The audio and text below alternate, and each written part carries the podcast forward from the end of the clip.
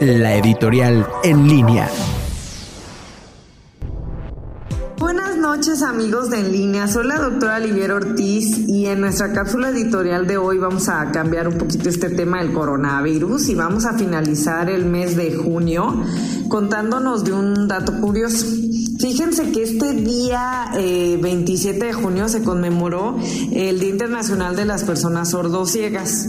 Alguna vez nosotros vimos la película de Helen Keller. Bueno, Helen Keller fue una mujer que a pesar de que no nació con algún tipo de limitación de sordera de ceguera, cuando tenía dos años contrajo una infección que le provocó la pérdida total de la visión y de la audición. Sus padres se empeñaron en la formación de su hija y de hecho ella logró culminar una carrera universitaria. Helen Keller se convirtió en la embajadora de la Fundación Americana para los Ciegos y logró alcanzar su fama y reconocimiento mundial porque ella luchó en favor de todas las personas con su misma condición.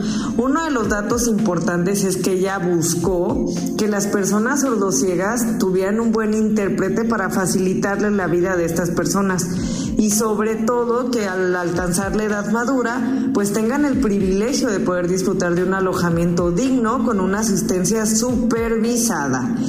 Tomemos en cuenta que todos tenemos el derecho de tener una vida social activa, así como distintas actividades recreativas en nuestro tiempo de ocio, pero sobre todo buscar que las personas sordociegas se integren a estas actividades dentro de esta nuestra sociedad.